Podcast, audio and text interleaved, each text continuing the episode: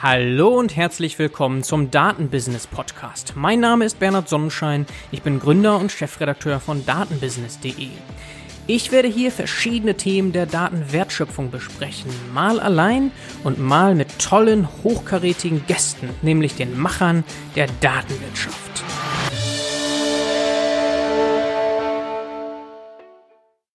Heute zu Gast Dr. Markus Dahlem von NewSense Lab. Markus, wir haben im Vorgespräch schon festgestellt, dass wir uns wahrscheinlich schon einige Male über den Weg gelaufen sind, denn du hast lange geforscht in Berlin, an der Technischen Universität Berlin und an der Humboldt-Universität Berlin. Und ich habe dort studiert und promoviert, hatte aber nie das Vergnügen offenbar, mal in Vorlesungen von dir zu sitzen. Also grob gesagt kann man wahrscheinlich das so formulieren, dass du in der mathematisierten Biologie geforscht hast, konkret im Bereich Migräneforschung mit ja fast 30 Jahren Erfahrung, bist aber dann in die Unternehmensgründung gegangen vor fünf Jahren mit NewSense Lab. Vielleicht magst du einmal deinen Werdegang und vor allem auch die Entstehungsgeschichte von NewSense Lab uns einmal beschreiben. Ja, sehr, sehr gerne. Du hast schon gerade gesagt, genau, mathematische Biologie, das würde ich auch genau richtig so sehen, aber vom Hintergrund bin ich eigentlich Physiker und in Deutschland ist das Gebiet oft in der Biophysik ähm, angesiedelt. Äh, insofern sind das so die Bereiche zwischen Biologie, theoretischer Physik, Mathematik. Und das habe ich mein akademisches Leben lang gemacht, und zwar in der Migräneforschung und habe letztendlich die Anwendung, ähm, anwendungsnahe Forschung eigentlich immer sehr geschätzt. Schon in meiner Doktorarbeit wollte ich die Ergebnisse in der Migräne-Diagnostik dann einsetzen. Da habe ich über visuelle Halluzinationen bei Migräne geforscht und dann überlegt, wie kann man diese Simulation am Computer vielleicht nutzen, um Menschen nochmal in der Diagnostik Hilfestellung zu geben und hat damals schon überlegt, einen Businessplan geschrieben, aber das war relativ utopisch klang das damals. Es gab noch kein Smartphone, das heißt, ich habe von Bildtelefonen gesprochen und habe das dann mal sogar in der Krankenkasse vorgestellt und gemerkt, dass das äh, fruchtet da nicht. Wann war das? Das war 2003 und bis 2004 habe ich so ein Jahr lang am äh, Interaktionszentrum Entrepreneurship ein Kurs Businessplan schreiben gemacht äh, mit verschiedenen ähm, anderen Studenten hat man sich da zusammengefunden. Das waren insgesamt 20 Leute in vier Gruppen. Das heißt, in meiner Gruppe waren fünf Leute und wir haben einen Businessplan geschrieben über letztendlich mobile Diagnostik. Äh, wie gesagt, das war, glaube ich, drei, vier Jahre bevor das iPhone als erstes Smartphone sozusagen erfunden worden ist. Und da sprachen wir dann halt von Bildtelefonen und auf diesem Bildtelefon sollten dann diese Computersimulationen aus meiner Doktorarbeit laufen und die Idee war, dass man dann computergestützt äh, Migräne, visuelle Halluzinationen von transienten ischämischen Attacken, die dann Richtung Schlaganfall gehen, unterscheiden kann oder auch Differentialdiagnostik zur Epilepsie. Und ein Business Angel hat mich dann damals mit der AOK äh, in Verbindung gebracht und dann hatte ich das vorgestellt und das war völlig äh, äh, äh ich habe gemerkt, je mehr ich das erzähle, je mehr äh, gucken die mich etwas seltsam an. Und, Sehr stark der Zeit voraus, ja. Ja, ähm, es war mir selber, muss ich ganz ehrlich sagen, ich habe das damals zumindest auch nur diagnostisch gedacht. Ich habe damals das äh, in der Universitätsklinik das erste Labor für computergestützte Neurologie aufgebaut und geleitet und wie gesagt immer anwendungsnah gedacht. Aber so ganz genau ähm, wusste ich auch nicht, wie man es wirklich anwenden wird und habe dann erst mit der Zeit gemerkt, dass man das sogar nicht nur diagnostisch denken kann, sondern auch wirklich therapeutisch da Möglichkeiten sind. Hab, in der Zeit bin ich gewechselt nach Berlin, das war glaube ich 2006 oder 2007, wo ich dann nach Berlin gekommen bin, äh, habe dann auch in der Physik wieder gearbeitet, theoretische Physik. Das wäre dann sozusagen der Weg, wo wir uns langsam hätten über den Weg laufen können. Und vorher aber äh, war ich eben in der Neurologie tätig, also immer in diesem Spannungsfeld. Mhm. Und das hast du ja, bis 2017 gemacht, noch parallel mit der Unternehmensgründung. Genau. Und die war nämlich 2015, ne? New Sense Lab. Genau, 2015 habe ich dann bei der Humboldt Innovation, damals war ich dann schon an der Humboldt-Universität zu Berlin, vorher noch an der Technischen Uni gewesen, äh, habe dann dort an der Humboldt äh, Innovation äh, mich mal erkundigt über das sogenannte Exist äh, Gründerstipendium und auch schon mit der Idee, die ja sozusagen immer äh, schwelgte seit, seit, seit vielen, vielen Jahren. Und kannte das Programm dann auch so ein wenig, aber ich war eben alleine erstmal und äh, dachte mir, okay, das äh, macht keinen Sinn. Das ist, ist ein größeres, äh, äh, dickeres Brett, das ich da äh, bohren müsste. Und der Antrag oder beziehungsweise die Information lag so ein halbes Jahr dort. Und dann rief mich ein Freund an, der sich immer schon stark mit der Verschmelzung von, von Mensch und Technik äh, interessiert hatte und der über eine Mitbewohnerin von der Migräne wusste, wie stark Betroffene betroffen ja, äh, darunter leiden und erzählte mir im Prinzip meine eigene Idee, pitchte mir das. Und ich ließ den auch so fünf bis zehn Minuten am Telefon re äh, reden, bis ich dann sagte, hör mal, du rennst hier offene Türen ein. Das ist genau das, was ich eigentlich machen will. Aber da braucht man ein ganzes Team. Da braucht man jemanden, einen Data Scientist. Da braucht man äh, jemanden, der wirklich als CTO das gesamte System aufsetzt. Er selber kam mehr aus der Usability, Gebrauchstauglichkeit, Nutzerfreundlichkeit und ich eben von der, von der Migräne und, und der digitalen Wirkstoffe.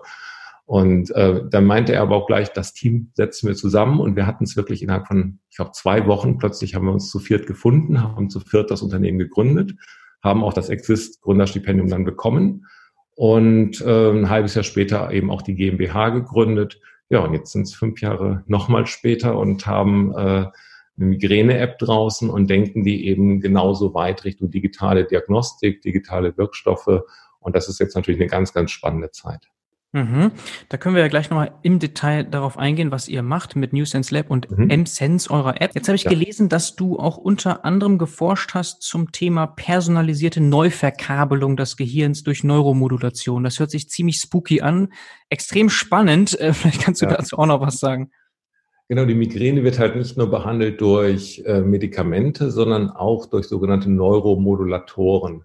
Das sind letztendlich äh, Geräte, wo man versucht mit ähm, entweder Strom oder auch mit Magnetfeldern auf das Gehirn, entweder auf das periphere oder aber auch auf das zentrale Nervensystem einzuwirken und dann entweder in der Attacke, der Migräneattacke wirklich diese abzubrechen, dass man dann die pathophysiologische äh, Aktivität unterbricht oder eben mehr prophylaktisch das benutzt, dass man jeden Tag sich mit diesen Stromstößen, zum Beispiel in Richtung Vagusnerv, den sensibilisiert, so dass man dann letztendlich die Anfallsbereitschaft für eine Migräne verlernt.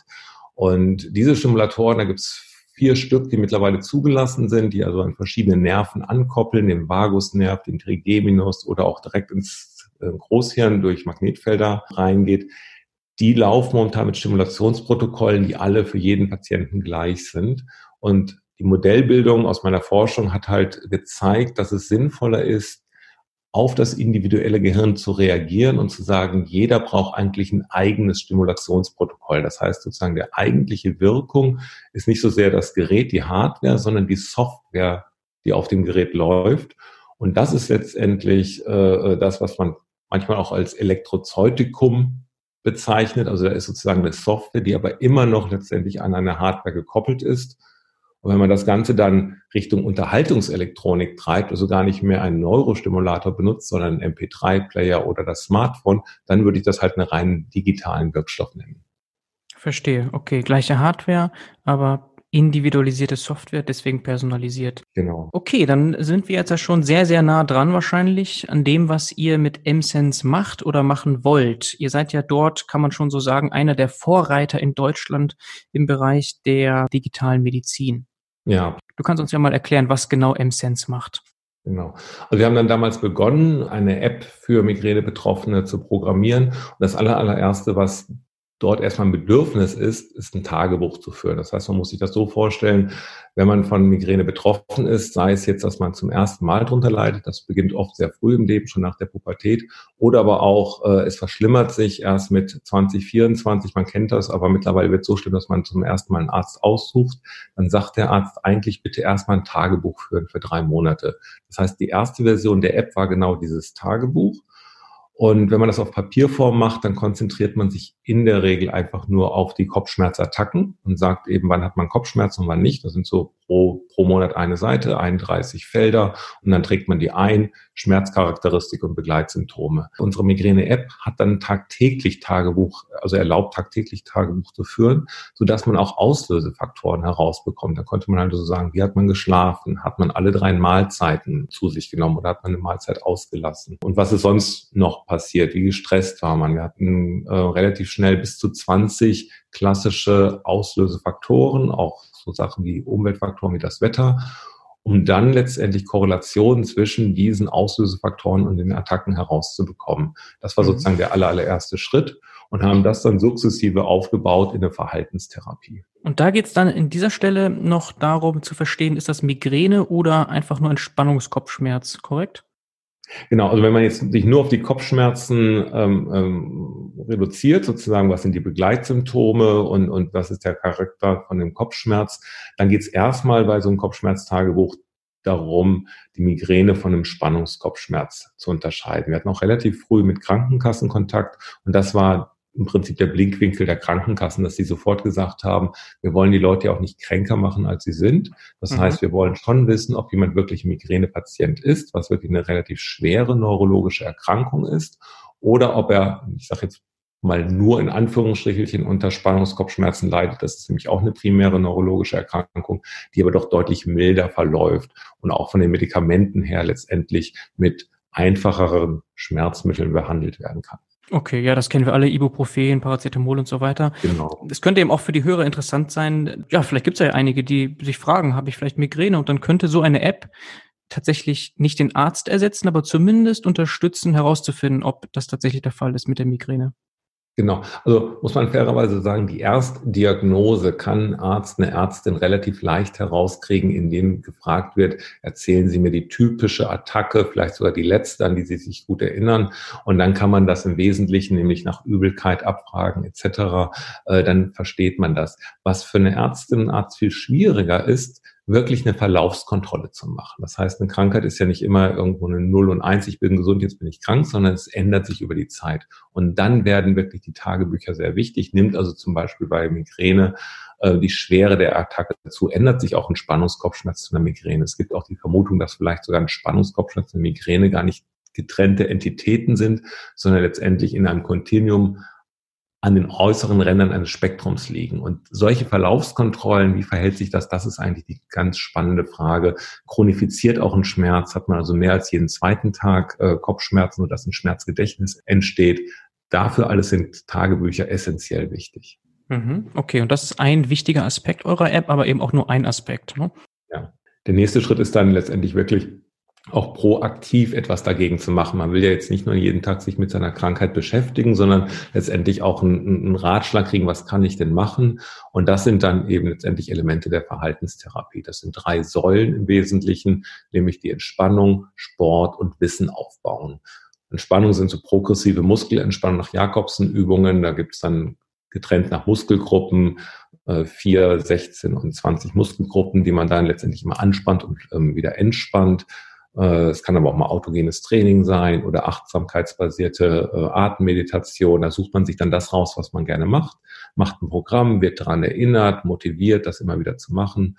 Sport letztendlich geht es um Ausdauersport, nicht so sehr ähm, mit Wettkampfcharakter sich auszupowern. Das kann dann wieder eine Attacke auslösen, sondern wirklich häufig zu trainieren, aber vor allem die Ausdauer zu, zu trainieren. Und dann beim Wissenaufbau geht es um den gesamten Lebensstil, eben regelmäßig zu essen, sich aber auch nicht immer so in eine Schonhaltung reinzugeben. Dann würde man vielleicht auch immer sensibler werden. Das ist dann so ein Teufelskreis.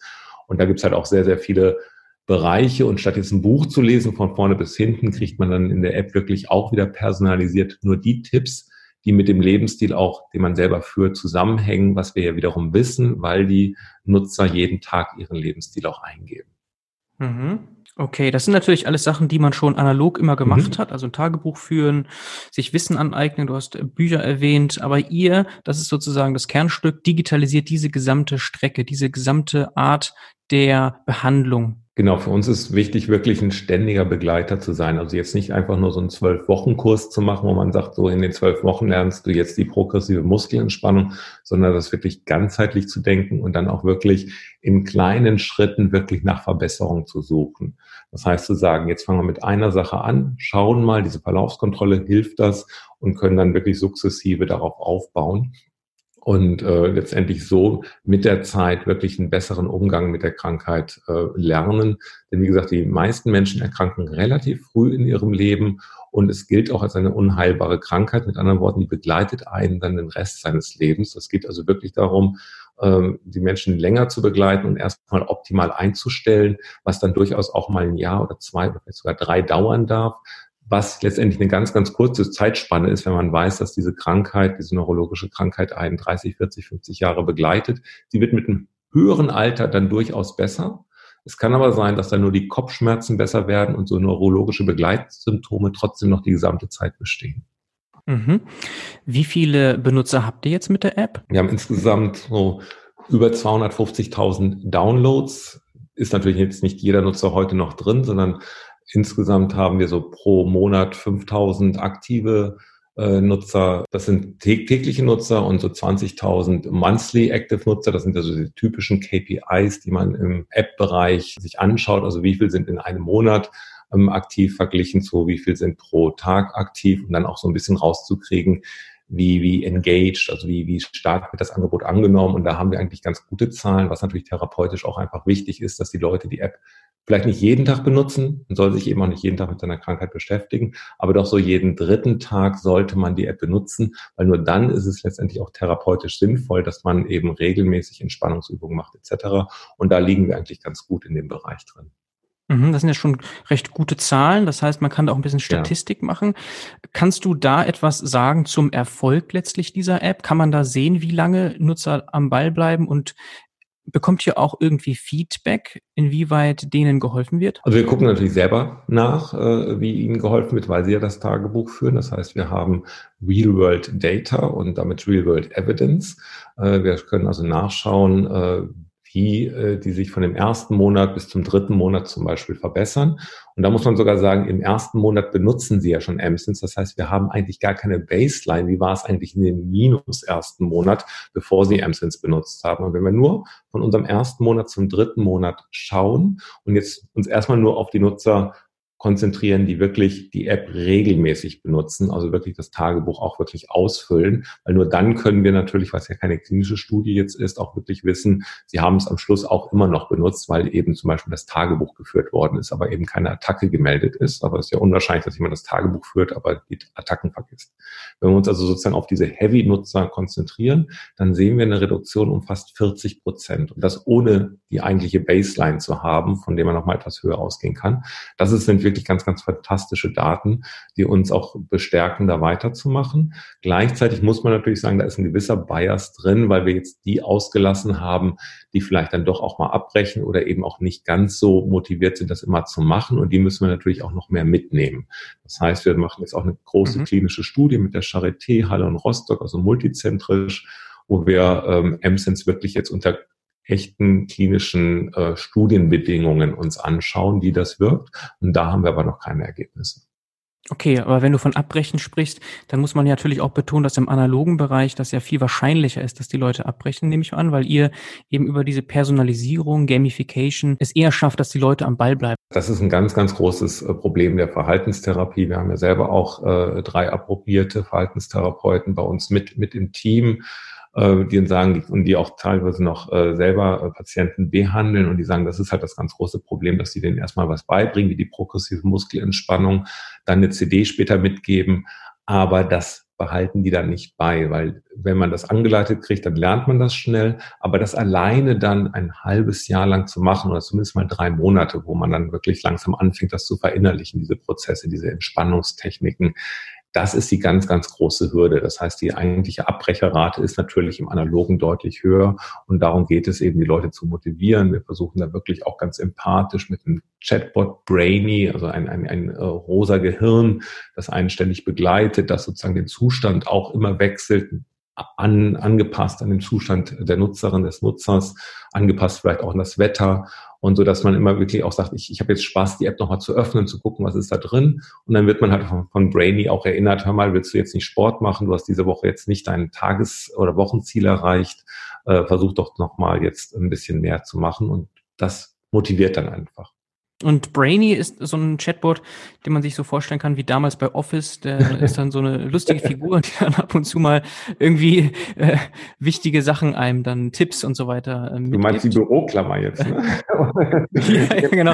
Einige Hörer werden sich erinnern. Und viele wünschen sich tatsächlich auch diese Büroklammer zurück, habe ich irgendwo mal in Foren ja, genau. gelesen. Also, wir haben sogar wirklich auch mal gesagt, wollen wir das jetzt eigentlich machen? Aber äh, weil äh, es ist natürlich auch so ein bisschen im Verruf, aber gleichzeitig ist es wirklich sehr, sehr wichtig. Ähm, dass man jetzt nicht einfach nur so eine nüchterne App hat, die letztendlich ähm, einfach nur so dashboardmäßig Daten zeigt, sondern dass man ein bisschen empathisch versucht, auch jemanden mitzunehmen und anspricht. Und wir fragen natürlich unsere Nutzer auch, gefällt euch das? Es gibt ein paar, die sagen, nee, das, das ist mir zu verspielt. Das, das ist auch äh, okay. Das ist sicherlich da die, die äh, Neigung überall ein bisschen anders. Aber die meisten sagen doch, dass sie sich da sehr, sehr aufgehoben fühlen weil letztendlich da eine direkte persönliche Ansprache passiert. Zum Beispiel auch mit per Du. Das irritiert manche auch, aber die meisten fühlen sich da eigentlich ganz ähm, aufgehoben, wenn sie eben direkt angesprochen werden.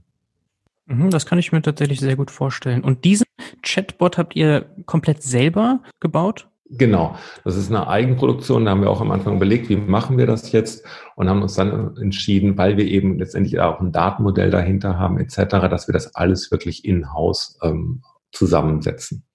Okay, okay. Wie groß ist euer Team, dass ihr das alles bewältigen könnt? Also das Entwicklerteam selber, äh, äh, jetzt muss ich sogar sagen, bestand mal, weil da gibt es natürlich auch immer mal einen Wechsel aus zwei Android-Entwicklern, zwei iOS-Entwicklern, ein Back Endentwickler und dann nochmal jemand, der für Tools zuständig ist, plus unser CTO, der auch Mitgründer ist. Momentan haben wir im, im iOS und Android jeweils das nur mit einer Person besetzt. Äh, das heißt, es geht immer so ein, so, ein, so ein Kommen und Gehen natürlich auch und wir wollen natürlich auch weiter jetzt erstmal nochmal weit wachsen.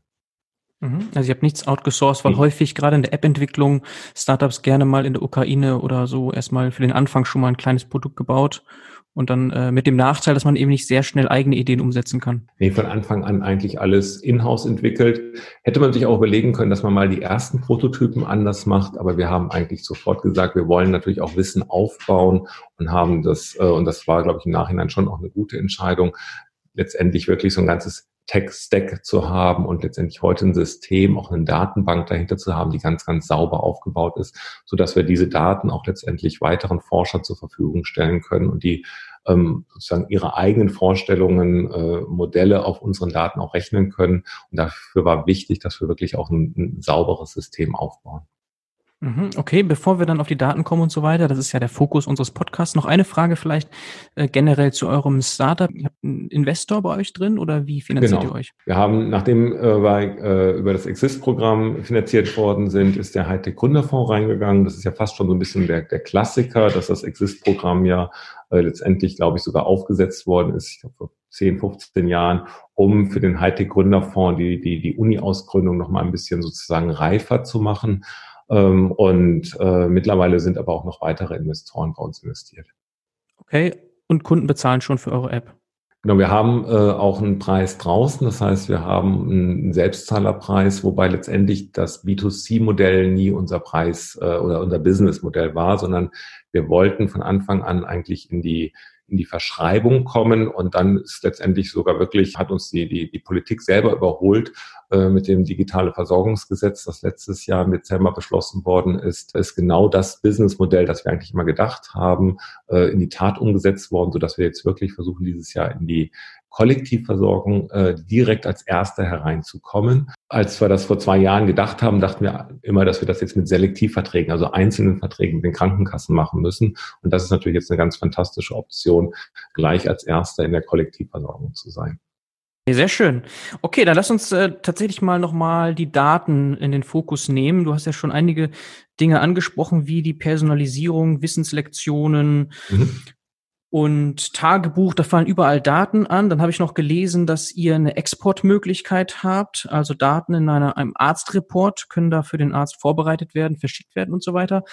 Kannst du da noch mal etwas zu sagen? Nutzung von Daten, Datenwertschöpfung in eurer App? Genau, es ist natürlich ein ganz, ganz wichtiges Element, dass man dann die Daten auch wirklich herausbekommt und da vor allem jetzt erstmal zum Arzt, zur Ärztin bekommt, äh, von der man behandelt wird. Äh, das ist im Wesentlichen aufgearbeitet, dann so ähnlich wie äh, man das kennt, wenn man ein Papiertagebuch führt. Das heißt, da stehen dann letztendlich die Kopfschmerzen vor allem drin und die Unterscheidung zwischen Merkmalen der Migräne, Merkmalen eines Spannungskopfschmerzes, dass man eben so eine Verlaufskontrolle machen kann. Und da gibt es dann zwei Wege, nämlich, dass man sich selber diesen Arztreport zumailt, also aus der App sagt, ich möchte jetzt den Arztreport haben, dann wird ein Mailprogramm ähm, aufgemacht oder letztendlich kann man sich das dann auch an Slack schicken oder welche, welches Tool man immer benutzen möchte, kriegt ein PDF und kann sich das dann ausdrucken und so machen das die meisten Nutzer sogar, die drucken sich das aus, bringen es zum Arzt und der sieht dann sehr, sehr übersichtlich gleich quasi auf einen Blick, was in den letzten drei Monaten passiert ist und muss jetzt nicht mehr kompliziert diese Kreuzchen eher noch kennt von dem Papiertagebuch auswerten und fünf Minuten erstmal überhaupt sich einen Überblick verschaffen. Das andere ist, wenn der Arzt schon ein bisschen digitaler ist, dann könnte man auch direkt den Arztreport per PDF zu dem Arzt schicken. Und da wollen wir natürlich auch noch mehr und mehr hin. Aber die meisten nutzen es eigentlich dann wirklich auf diesen alten klassischen Weg, drucken, schicken sich das selber zu und drucken das aus. Mhm, aber das spart natürlich schon Zeit und dann kann der Arzt oder die Ärztin wichtigeren Dingen eigentlich in dem Termin. Genau, das ist eigentlich ja die Idee. Man sagt immer so, jetzt Digitalisierung, da äh, habe ich ja doch weniger Zeit für mein Arztgespräch, aber genau das Gegenteil ist ja eigentlich der Fall. In dem Moment, wo ich die Digitalisierung zwischen den Arztbesuchen benutze und dann nochmal durch Algorithmen aufgewertet ähm, wirklich die wesentlichen Informationen äh, meiner Ärztin mitbringen kann, habe ich ja viel, viel mehr Zeit für das eigentliche Gespräch. Und es ist ja eher so gewesen, dass jetzt äh, schon seit, seit vielen, vielen Jahren äh, der Arzt häufiger sogar hinter seinem eigenen Computerbildschirm äh, quasi verschwunden ist. Und äh, insofern würde ich jetzt sagen, die Digitalisierung im Sinne, dass ich selber äh, ein, eine App auf meinem Handy habe, die mich zwischen den Arztbesuchen begleitet, ist eher etwas, was den Arzt entlastet und wieder fördert, dass der Arzt mit seiner Patientin sprechen kann. Das macht alles sehr viel Sinn. Ihr habt also damit eine, ja einmal den Datenexport, dann habt ihr eine datengetriebene mhm. Benutzerführung mhm. und wo fallen noch Daten an bei euch? Oder werden Daten genutzt? Genau, also genutzt werden sie natürlich, weil wir die Daten eben auch bei uns dann im Backend zwischenspeichern, dass wir letztendlich dann Populationsanalysen machen können. Jetzt äh, ganz aktuelles Beispiel, Corona ist ja das, das Thema überhaupt. Und da kam letzten Sonntag dann eine Anfrage von einem Epidemiologen und der fragte mich, sag mal, wisst ihr denn, wie jetzt sich die Kopfschmerztage verändern, wenn die Leute plötzlich im Homeoffice sind? Und dann können wir sehr, sehr schnell das so aufsetzen, haben letztendlich noch einen Stressforscher dazu geholt, unseren Data Scientist und haben sofort gesehen, schaut man jetzt in dieser ersten Woche, wo wir vermuten, dass die Leute jetzt überwiegend im Homeoffice sind. Wir selber als Firma sind auch genau in dieser Woche zum ersten Mal ins Homeoffice gegangen und haben uns dann angeschaut, was passiert da, was ändert sich verglichen zu den ganz normalen Wochen und sogar nochmal verglichen zu den Wochen zwischen Weihnachten und Neujahr, wo die Leute eben auch in der Regel nicht arbeiten, also zu Hause sind, aber vielleicht vielleicht eher Familienstress haben als jetzt äh, sozusagen Gesundheitsstress, Ängste etc. Und das sind natürlich ganz, ganz spannende Analysen, dass man dann letztendlich schauen kann, was passiert wirklich mit der Krankheit selber äh, und diese Informationen letztendlich dann nicht nur für Publikationen benutzen, die, also das schreiben wir jetzt gerade auch zusammen, sondern letztendlich auch wieder in den Chatbot einfließen lassen und sagen können, hör mal, wenn du Homeoffice machst, versuch doch mal dies und jenes zu machen, weil das hilft dir dann wieder. Also sozusagen das System selber nochmal intelligenter zu machen. Und das ist, glaube ich, ein wesentlicher Unterschied zu vielen anderen Kopfschmerz-Apps, die draußen sind. Das sind wir ja nicht die einzigen, die aber dann häufig die ganzen Daten alle nur auf dem Handy selber äh, vorhalten. Oh, das ist spannend. Jetzt kannst du wahrscheinlich noch nicht viel sagen zu dieser Publikation, da müssen wir weiterhin gespannt sein. Genau, das äh, gucken wir uns natürlich auch nochmal tiefer an, also genaue Statistiken. Und das ist ja auch genau der Vorteil, dass wir dann letztendlich Wissenschaftlern Zugang zu diesen Daten geben können, ohne die Daten selber teilen zu müssen. Das sind ja schon personalisierte Daten. Also wir haben letztendlich zum Beispiel die E-Mail-Adresse, sodass die Leute, wenn sie ein neues äh, Handy haben, sich wieder neu einloggen können. Wir könnten natürlich die E-Mail-Adresse wegnehmen, aber selbst dann bleiben das eigentlich nicht, sind das nicht anonymisierte Daten, sondern nur erstmal pseudo-anonymisierte anonymisierte Daten. Und auch die dürfen wir nicht so rausgeben, weil allein aus dem Verlauf, der ist ja auch eventuell ein eindeutig. Das heißt, wir würden die Daten wirklich bei uns halten. Aber wenn jemand bei uns äh, ähm, die Daten quasi für Forschung benutzen möchte, kann er im Prinzip mit seinen Modellen bei uns rechnen und kriegt nur das Ergebnis, nämlich zum Beispiel, wie verändert sich die Kopfschmerzfrequenz. Und dem stimmen die Nutzer auch zu, dass die Daten wirklich für die Forschung und auch wirklich nur, nur dafür benutzt werden dürfen. Okay, ja, sehr sensible Daten. Also wirklich weitere Monetarisierung ist dann nicht möglich oder angedacht. Ne? Nee, genau. Wir sind halt wirklich da, um letztendlich für die Krankheit den Benutzer selber äh, unserer App, der eben unter der Migräne leidet, und seinem Patienten ein Angebot zu machen und jetzt nicht nur Daten-Businessmodell äh, darüber hinaus. Gibt es denn neben der Corona-Kopfschmerz-Korrelationsanalyse schon Publikationen da draußen, die man lesen kann mit euren Daten? Wir haben jetzt eine gerade eingereicht, da geht es genau um die Unterscheidung zwischen Spannungskopfschmerz und der Migräne und damit dann geguckt, ob äh, wir mit der App besser sind als ein Kopfschmerzexperte, der jetzt eben die Aufgabe hat, 112 ähm, einzelne Attacken zu bewerten. Und er hatte sogar alle Zeit der Welt, die würde er sich wahrscheinlich in der ähm, ähm, Praxisalltag gar nicht nehmen. Sprich, der sieht dann, das sind in der Regel so acht Fragen, die äh, man beantworten muss äh, und hat dann die klassischen Kreuze vom Papierfragebogen und musste dann immer entscheiden, ist es eine Migräne, ist es ein Spannungskopfschmerz oder ist es nichts von beiden, kann auch noch sein, weil nichts zutrifft. Und da haben wir dann gesehen, dass wir mit dem Algorithmus letztendlich besser sind als ein Arzt. Jetzt muss man immer sagen, besser, wenn man sich nur auf diese Tagebuchdaten bezieht. Der Arzt selber kann natürlich jetzt nachfragen, kann nochmal gucken, war noch was anderes da. Es geht eben auch nicht um die Erst Diagnose, sondern es geht letztendlich um das Auswerten im Balk, also ganz, ganz viele Daten, die zum Beispiel bei der Chronifizierung wichtig sind. Und das ist aber eine ganz spannende Publikation, weil dadurch können wir jetzt auch virtuelle Studien machen, weil wir einfach sagen können, wir haben jetzt nachgewiesen, dass wir eine gewisse Güte haben in dieser Klassifikation, Schrägstrich Diagnose. Wir diagnostizieren natürlich nicht, das unterliegt dem Arztvorbehalt, aber wir sind genauso gut und können deswegen diese Real-World Data in Real-World Evidence umwandeln, von der ich vorher sprach, weil wir wirklich auch wissen, das ist jetzt wirklich eine halbwegs gesicherte Diagnose über diese Publikation. Andere Sachen sind in der Vorbereitung und natürlich habe ich auch viele alte Forschungsarbeiten sozusagen als Ideen liegen, die jetzt, die sind nicht seit langem veröffentlicht, die liegen jetzt als Ideen für digitale Wirkstoffe für die Weiterentwicklung parat. Okay. Ja, das ist auch sehr konsistent mit dem, was man sonst immer liest, dass im Bereich digitale Medizin KI unterstützen kann in dem Sinne, mhm. dass letztlich die, sagen wir mal, durchschnittlich guten Ärzte, Ärztinnen oder mit weniger Erfahrung auf ein Level gehoben werden, das gleichkommt mit den absoluten Experten Koryphäen auf dem Gebiet. Und ja. das ist natürlich auch eine wunderbare Sache, wenn ich als Patient, Patientin letztlich überall die bestmögliche Behandlung erwarten kann durch KI. Genau, das ist ein großer Bereich. Äh, wir sind da momentan mehr so in der Automatisierung ähm, und, und, und diese Art von Prozessen, aber es geht genau darum, letztendlich wirklich für jeden Patienten die bestmögliche Behandlung zu finden. Und das heißt letztendlich oder läuft in der Medizin unter dem Schlagwort Präzisionsmedizin. Manchmal auch ein älterer Begriff personalisierte Medizin, der wird dann so ein bisschen kritisiert, weil die KI selber ist ja jetzt sozusagen keine Person und äh, das persönliche Gespräch, Arztgespräch geht es eben nicht darum, das irgendwo zu ersetzen, sondern diese Zeit sinnvoll zu nutzen. Und was die KI dann macht, ist nämlich die Präzision, nämlich genau die richtige Therapie zur richtigen Zeit an den richtigen Patienten zu bringen.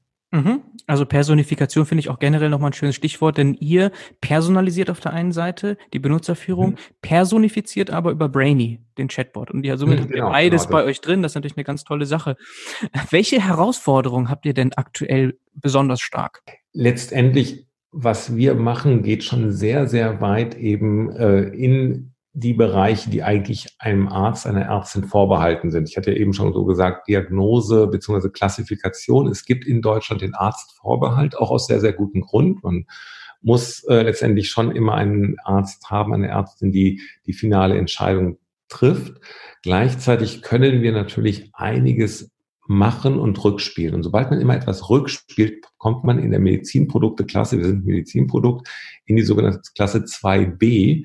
Und die ist leider in dem Gesetz von, von Jens Spahn, dem digitale Versorgungsgesetz, gar nicht mit drin. Das heißt, eine der Herausforderungen gerade ist, dass wir fast schon künstlich unser System etwas weniger intelligent machen müssen, um letztendlich erstmal in der ersten Version dieser neuen Gesetzgebung auch wirklich unser Geschäftsmodell beweisen zu können. Und das wäre sehr, sehr schön, dass man das erstmal äh, deutlich schneller öffnet für Produkte, die noch höhere Anforderungen auch wirklich meistern und auch nachgewiesen durch Publikation, weil nur da hat man dann auch letztendlich einen vernünftigen äh, äh, Schutz der Innovation. Denn das, was wir heute machen, natürlich mit Tagebüchern, mit einer äh, Art von Programm Entspannungstherapie kann man auch nachbauen. Vielleicht nicht ganz so schön, mit nicht ganz so viel Liebe gemacht, wie wir das mit Brainy machen. Aber im Wesentlichen gibt es da keinen guten Patentschutz. Und erst diese höheren Produkte haben ein, eine gewisse Schützbarkeit und wir wollen schneller in diese Richtung. Da geht uns manchmal die Entwicklung zu langsam. Ja, du hast schon die Zukunft angesprochen. Ähm, hm. In welche Richtung äh, geht ihr? Auch mit Fokus nochmal Daten. Gibt es da noch weitere Nutzungsmöglichkeiten? Was siehst du da in der Vision? Die, die erste Vision, die ich hatte, als ich damals das Innovationszentrum in der Humboldt-Universität angeschrieben habe, war Attacken vorherzusagen. Also digitale Biomarker, die letztendlich sagen können, in sieben, acht Stunden hast du eine sehr hohe Wahrscheinlichkeit für eine Migräneattacke, um dann letztendlich frühzeitig medikamentös eingreifen zu können. Diese Verschmelzung von Algorithmus mit einer gewissen Sicherheit, Attacken vorherzusagen, um dann Medikamente zu nehmen, das halte ich für eine ganz, ganz spannende neue, ganz, ganz neue Form der Therapie. Wir kennen in der Migräne immer die Akuttherapie. Das heißt, ich nehme Schmerzmittel, wenn der Schmerz begonnen hat. Möglichst sehr, sehr früh, aber eben nicht bevor er begonnen hat. Oder ich habe die Prophylaxe, ich nehme tagtäglich etwas. Wenn ich tagtäglich etwas nehme, habe ich letztendlich oft sehr schwere Nebenwirkungen von der Substanz, die ich ja jeden Tag zu mir nehme. Also Nierenversagen oder ähnliches. Genau, das, das würde dann schon wirklich über sogar 10, 20 Jahre äh, sein. Das andere sind eher so Gewichtszunahme, äh, kognitive Einschränkungen, je nachdem. Das heißt, manchmal muss ich dann auch abwägen. Nehme ich eher einen Beta-Blocker oder nehme ich ein Antidepressivum? Das heißt, bei der Migräne gibt es gar keine spezifischen oder jetzt ganz neu auf dem Markt, aber die letzten 20, 30 Jahre gab es keine spezifischen Prophylaktika der Migräne. Hat, hat man also sozusagen mit Beta-Blockern gearbeitet, mit Antiepileptikern, Antidepressiva. Und dann musste man noch abwägen, möchte ich jetzt eher vielleicht einen Gewichtsverlust, aber gleichzeitig auch äh, kognitive Einschränkungen oder Gewichtszunahme. Und das ist dann letztendlich immer so eine Entscheidung, äh, wo sozusagen, welche Nebenwirkungen sind für mich noch tolerabel oder sind sogar alle so schlecht, dass ich es einfach nicht vertrage. Und insofern sind das die, die Probleme der Prophylaxe. Und die Probleme der Akuttherapie ist meistens, wenn der Schmerz schon begonnen hat. Das ist ein bisschen anders bei Spannungskopfschmerzen, aber bei der Migräne, wenn die Migräne begonnen hat, ist sie oft schon nicht mehr aufzuhalten. Wenn ich jetzt aber Attacken vorhersagen kann und ich könnte sechs Stunden vorher ein Medikament nehmen, kann ich sie vielleicht komplett unterdrücken. Und das nennt man dann eine präemptive Therapie. Und diese präemptive Therapie zu entwickeln, also den Biomarker dafür, aufgrund von Daten, die in dem Handy erfasst werden. Das sind also nicht nur Daten, die der Nutzer eingibt, sondern vielleicht auch Daten über ein medizinisches Variable. Das ist letztendlich ein ganz, ganz großer Bereich, äh, den wir jetzt angehen wollen. Okay, gibt es da schon in dem Bereich nicht unbedingt Migräne vielleicht, aber für andere chronische Erkrankungen ähnliche Apps da draußen, die äh, im Grunde diese Vision schon verwirklicht haben? Es gab den Versuch, oder es gibt ihn auch immer wieder in der, in der Epilepsie, Seizure Prediction, das ist auch ein Bereich, den ich in, in der Forschung, äh, ähm, wo, wo ich selber sehr viel involviert war, der aber auch immer noch nicht ähm, präzise genug funktioniert, wobei es da letztendlich andere Zeitskalen sind. Bei der äh, Vorhersage von epileptischen Attacken ist es oft sogar schon hilfreich, wenn man das nur wenige Minuten, manchmal sogar nur wenige Sekunden vorher macht, weil da geht es darum, diesen Anfall selber abzumildern, dass man eben nicht hinfällt vom Auto äh, letztendlich, äh, wenn man selber Auto fährt, äh, schnell ranfahren kann oder eben nicht vom Fahrrad fällt, umkippt. Da muss man jetzt nicht sozusagen sechs, sechs Stunden vor einem Anfall vorhersagen. Gleichzeitig ist es ganz, ganz klar, dass man äh, äh, Epilepsie-Attacken nur durch wirklich EEG-Messungen äh, ähm, vorhersagen kann. Und das ist im mobilen Bereich extrem schwierig wegen enorm vielen Bewegungsartefakten. Das ist sozusagen bei der Epilepsie ein, ein, ein ganz großes Problem. In der Migräne gibt es verschiedene Universitäten, die in dem Bereich forschen, äh, auch Kollegen von mir, wo wir uns immer wieder austauschen, aber eben auch noch nicht äh, bewiesen aktuell. Und bei anderen Krankheiten muss man jetzt immer wieder schauen, was soll wirklich vorhergesagt werden. Multiple Sklerose zum Beispiel, das sind eigentlich nicht Attacken, sondern eher Schübe. Das sind immer wieder leichte Unterschiede. Und ich denke, wir werden das mit der Zeit mehr und mehr sehen. Aktuell gibt es noch keine guten Beispiele. Mhm. Aber man kann sich schon vorstellen, dass in der Zukunft teilweise Medikamente ersetzt werden könnten durch letztlich diesen Informationsaustausch, also durch diese Art der digitalen Behandlung. Genau. Wobei die präemptive Therapie wäre ja immer noch eine medikamentöse Therapie. Ich sage eben nur, wann muss ich mein Medikament nehmen? Das heißt, anders mhm. als man kennt ja diese Pillendöschen, ne, wo man dann, dann morgens, Mittag, abends und dann sieben Stück für die sieben Tage der Woche hat. Und dann weiß man immer, okay, morgens und dann kriegt man auch die Anweisung zum Frühstück. Das ist, glaube ich, irgendwann mal völlig der Vergangenheit. Das wird man sozusagen nicht mehr kennen, so wie man heute keine Kassetten mehr kennt, solche Pillendöschen. Das heißt, die werden auf jeden Fall ersetzt durch Biomarker über das Handy, vielleicht sogar später mal, dass der Spiegel einfach spricht. Das kann dann ja auch auf über ganz andere ähm, ähm, Unterhaltungselektronik transportiert werden. Die Nachricht, dass man jetzt und nicht morgens zum Frühstück die Pille nehmen soll. Aber es ist immer noch eine medikamentöse Therapie. Spannender wird natürlich, wenn man den digitalen Biomarker mit einem digitalen Wirkstoff auch verbindet.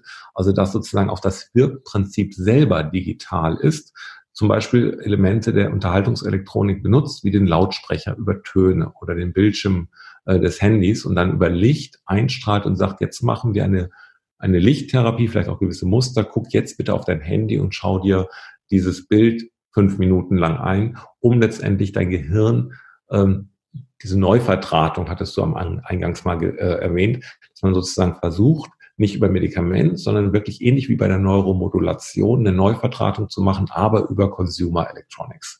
Ich glaube, mhm. das ist auch der zweite spannende Bereich. Und dann würde man wirklich Medikamente ersetzen. Okay, ich habe hier so eine Tageslichtlampe. Das wäre jetzt kein digitaler Wirkstoff. Ne? Es müsste schon ein Informationsaustausch stattfinden, korrekt?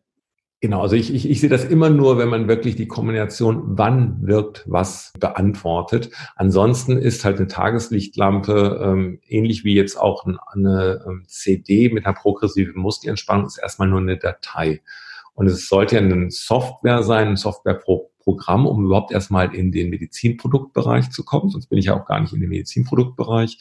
Und dann letztendlich habe ich immer dieses ähm, Eingabe, Ausgabe, dazwischen muss also noch ein Algorithmus sein.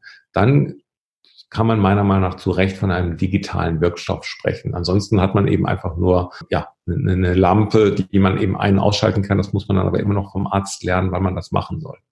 Okay, also ich habe jetzt verstanden, dass ihr noch nicht einen digitalen Wirkstoff entwickelt habt, aber das Teil der Vision ist.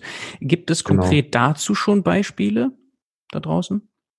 Da gibt es äh, einige, der, der erste, von dem ich selber auch gelernt habe, äh, war ein Wirkstoff, des, den ich deswegen so spannend fand, weil der war eigentlich ursprünglich entwickelt für Parkinson bei Hirnstimulatoren. Das heißt, da nochmal bei einem, ja, bei einem wirklich medizinischen Gerät, das sogar implantiert war. Und dieses Wirkprinzip, da wurde dann die Synchronisation im, im Zwischenhirn äh, äh bei Parkinson-Patienten, die den Tremor macht, desynchronisiert, indem man ein gewisses Stimulationsprotokoll benutzt hat, um den um das Zwischenhirn sozusagen außer Phase zu bekommen. Äh, dieses Wirkprinzip wurde dann übersetzt auf eine Unterhaltungselektronik, nämlich für Tinnitus, um Tinnitus, was auch wieder ein Synchronisationsproblem ist, zu desynchronisieren über einen MP3-Spieler. Das zeigt sogar sehr, sehr schön, wie so ein digitaler Wirk Wirkstoff gar nicht unbedingt auf ein Krankheitsbild abzielt, sondern auf einen gewissen pathophysiologischen Mechanismus, der im Zwischenhirn genauso sein kann wie zum Beispiel also die Pathophysiologie wie in der Großhirnrinde, also im Zwischenhirn Parkinson-Tremor macht, im Großhirnrinde vielleicht ein Tinnitus und dann der, der, Wirkstoff selber ist dieses spezielle Verfahren, diese Zellpopulation zu desynchronisieren. Das ist jetzt nur ein Beispiel. Ein zweites ist auch wieder aus dem Tinnitus-Bereich, wo man Musik herausfiltert. Tinitracks ist da ein Beispiel. Äh, das ist eine App, die auch aktuell auf dem Markt ist. Da wird dann aus Musik, oft der Lieblingsmusik, die man gerne hört, da ist auch eine emotionale, affektive Komponente dabei, ein gewisser Bereich, der mit der Tinnitusfrequenz zusammenhängt, herausgefiltert. Und wenn man dann diese Musik häufig hört, so auch wieder die Vermutung, kann so eine therapeutische Neuverdrahtung im Gehirn passieren. Und dazu gibt es jetzt auch Studien und das sind Sachen, die eigentlich die Wissenschaftler, das ist in dem Fall ähm, in, in ähm, Münster äh, mitentwickelt worden, an dem Otto Kreuzfeld äh, Center. Die haben das veröffentlicht und dann wurde es eben von einem Start-up diese Paper genommen und einfach in ein Produkt umgewandelt. Und das ist natürlich auch ganz faszinierend. Wir selber haben sozusagen meine eigene Forschung und versuchen die ähm, umzuwandeln. Aber wir sind natürlich auch offen für Vorschläge, wenn wir wissen, aus der Wissenschaft kommen solche digitalen Wirkstoffe, werden entwickelt, äh, dann wieder zu bedenken, wie, wie können wir das benutzen. Mhm. Hast du da eine grobe Timeline vor Augen?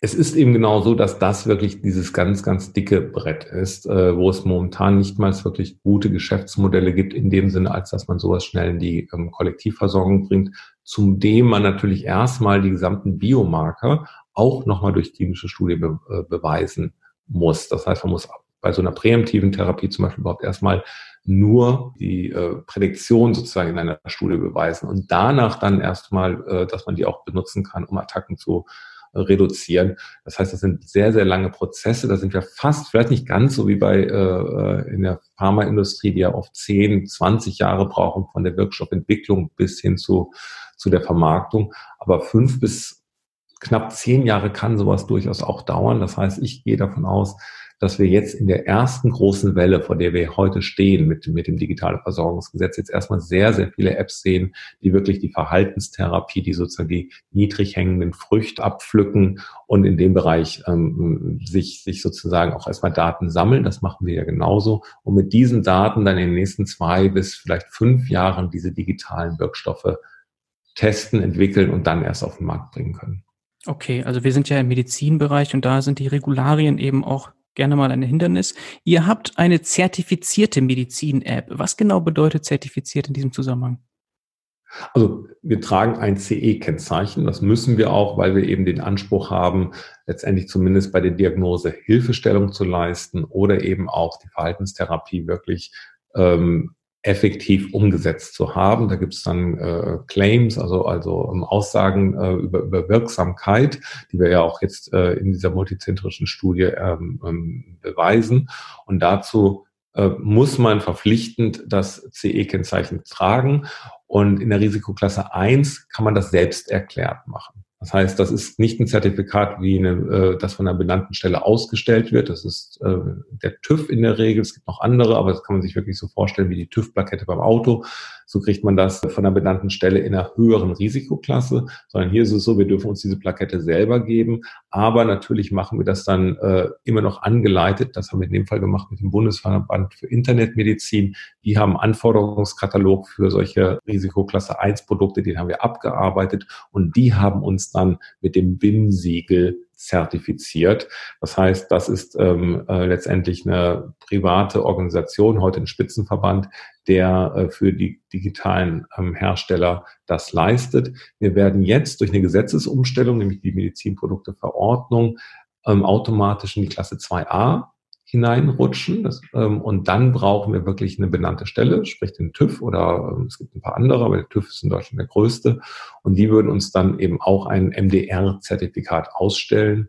Das sind aber ähm, Zertifikate, die es jetzt so noch gar nicht gibt. Die kommen erst Mitte des Jahres und wird auch gerade wegen Corona diskutiert, dass das Ganze noch um ein Jahr sogar verschoben wird. Ja, lange Prozesse hier, das kann man sich natürlich gut vorstellen. Ähm, ich hätte noch eine letzte Frage zu NewSense Lab allgemein und würde dann gerne die Gelegenheit nutzen, dir als Experten auf diesem Bereich digitale Medizin noch allgemeinere Fragen zu stellen, wenn ich darf. Mhm, gerne. Allgemeine Frage wäre, ihr habt jetzt MSense als App von New Sense mhm. Lab entwickelt. Kann ich mir da noch ein E-Sense für Epilepsie, mhm. ein P-Sense für äh, Parkinson und vielleicht für andere chronische Erkrankungen vorstellen? Ist das Teil eurer Vision? Ja, absolut. Auf jeden Fall chronische Erkrankungen, allerdings in Untermenge. Diabetes ist zum Beispiel auch eine ganz typische chronische Erkrankung. Wir fokussieren uns auf chronische Erkrankungen, die früh im Leben beginnen, aber dann eben in Attacken oder Schüben auftritt, also eher wie Epilepsie, Migräne. Das heißt etwas, wo man überwiegend eigentlich ganz normal gesund ist, am Leben teilhaben kann und dann plötzlich für ein, zwei Tage komplett ausfällt in der Form der Attacke wegen dieser äh, interessanten präemptiven Therapiestrategie. Da gibt es so eine Handvoll ähm, sehr, sehr häufiger Erkrankungen, also sehr prävalenten äh, Erkrankungen, insgesamt so zwölf, die ähm, auf jeden Fall noch einen so hohen Leidensdruck haben, dass dort digitale Wirkstoffe zu entwickeln wirklich sehr, sehr spannend sind. Das heißt sozusagen, wir haben so zwölf Buchstaben in, in, im Hinterkopf, äh, die man dann mit Sense verbinden kann. Deswegen heißt Zwölf. News and Lab. Also wir müssen manchmal gucken, da gibt es dann denselben Buchstaben für die, äh, für die Krankheit. Äh, also ob wir dann, ob die alle sozusagen immer Descents etc. heißen, schauen wir mal. Ähm, aber letztendlich sehen wir natürlich die gesamte Technologie, die wir aufgesetzt haben, die ist nicht wirklich für Migräne optimiert, sondern für sogenannte chronisch-episodische Erkrankungen.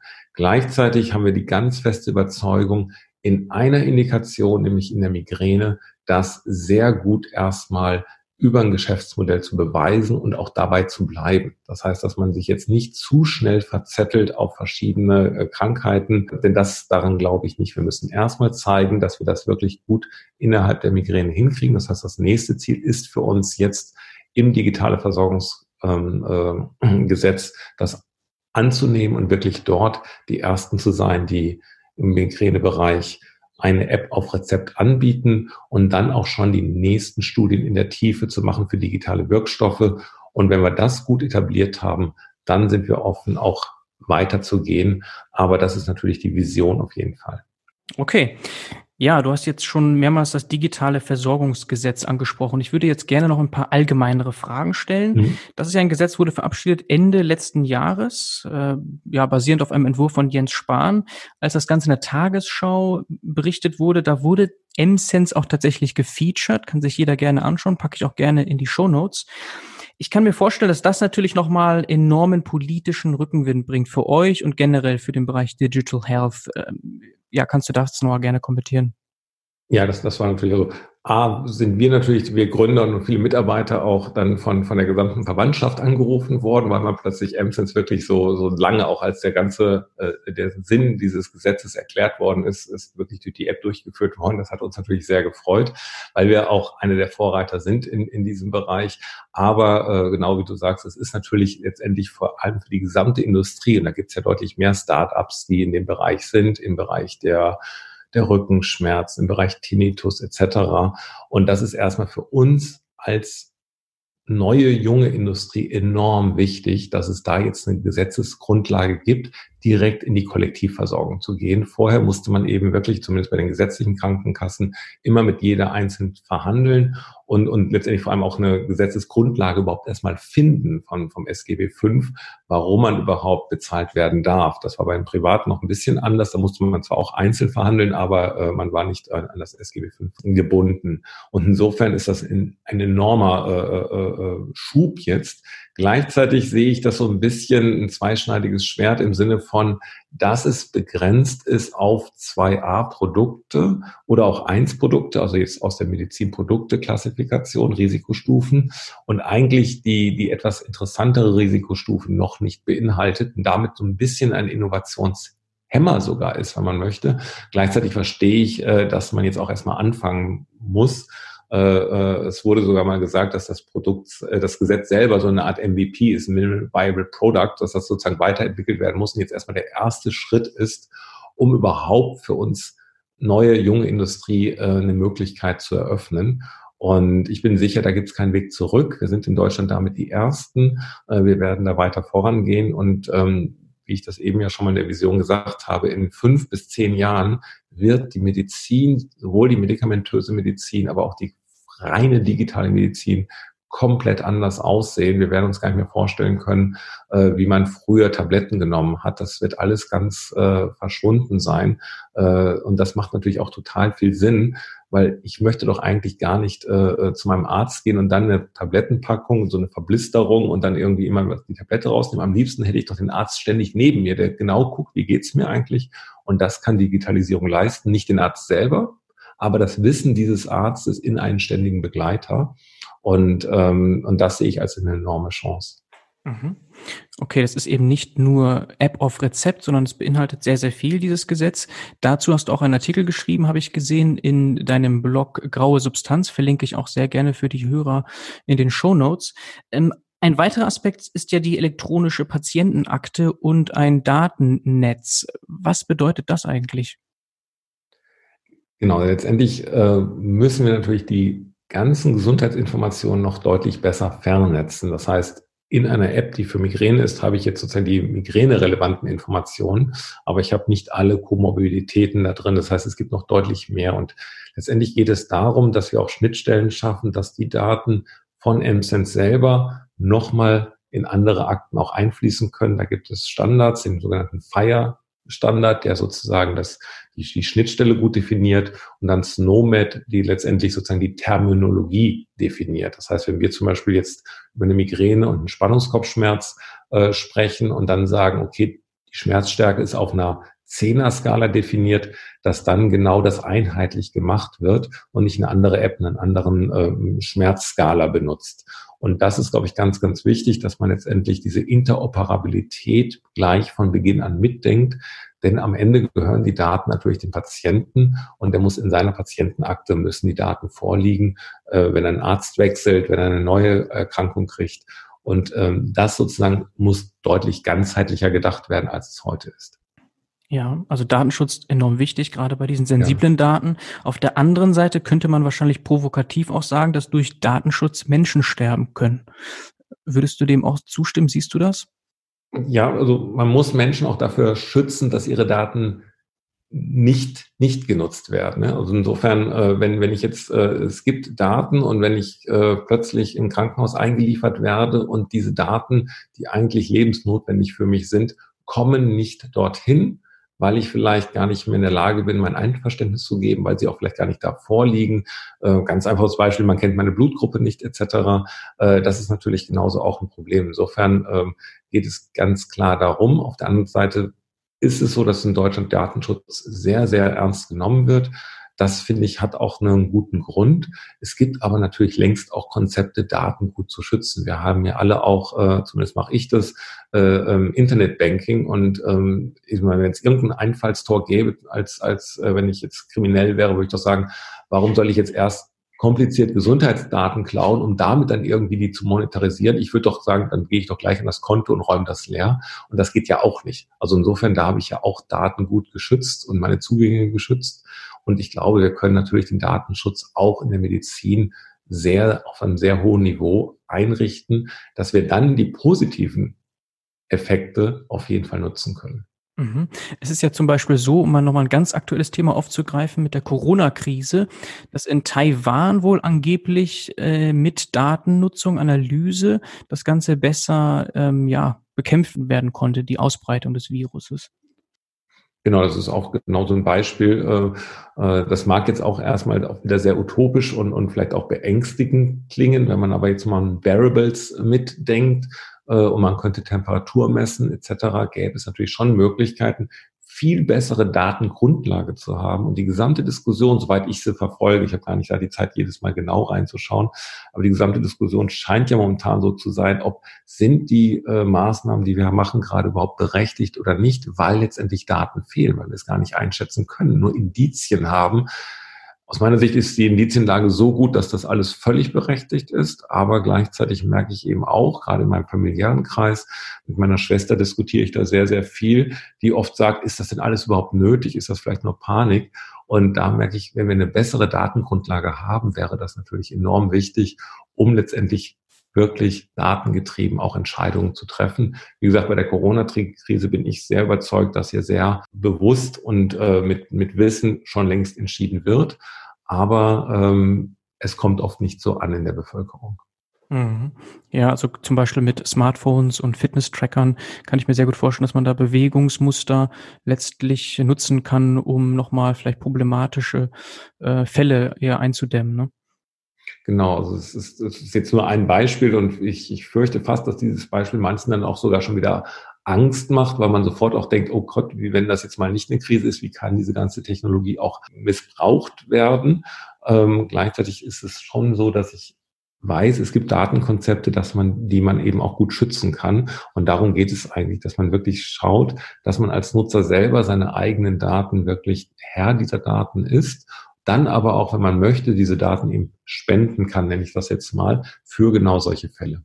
Mhm. Okay, das ist doch eigentlich schon ein schönes Schlusswort, Markus. Dann hoffe ich, dass mit dem Rückenwind durch das digitale Versorgungsgesetz und durch die Corona-Krise, das wird ja auch nochmal einen Push erzeugen in der Industrie Digital Health. In der Tat, ja. Ne, ihr euch durchsetzen werdet gegen all die Apps, die jetzt wahrscheinlich entstehen.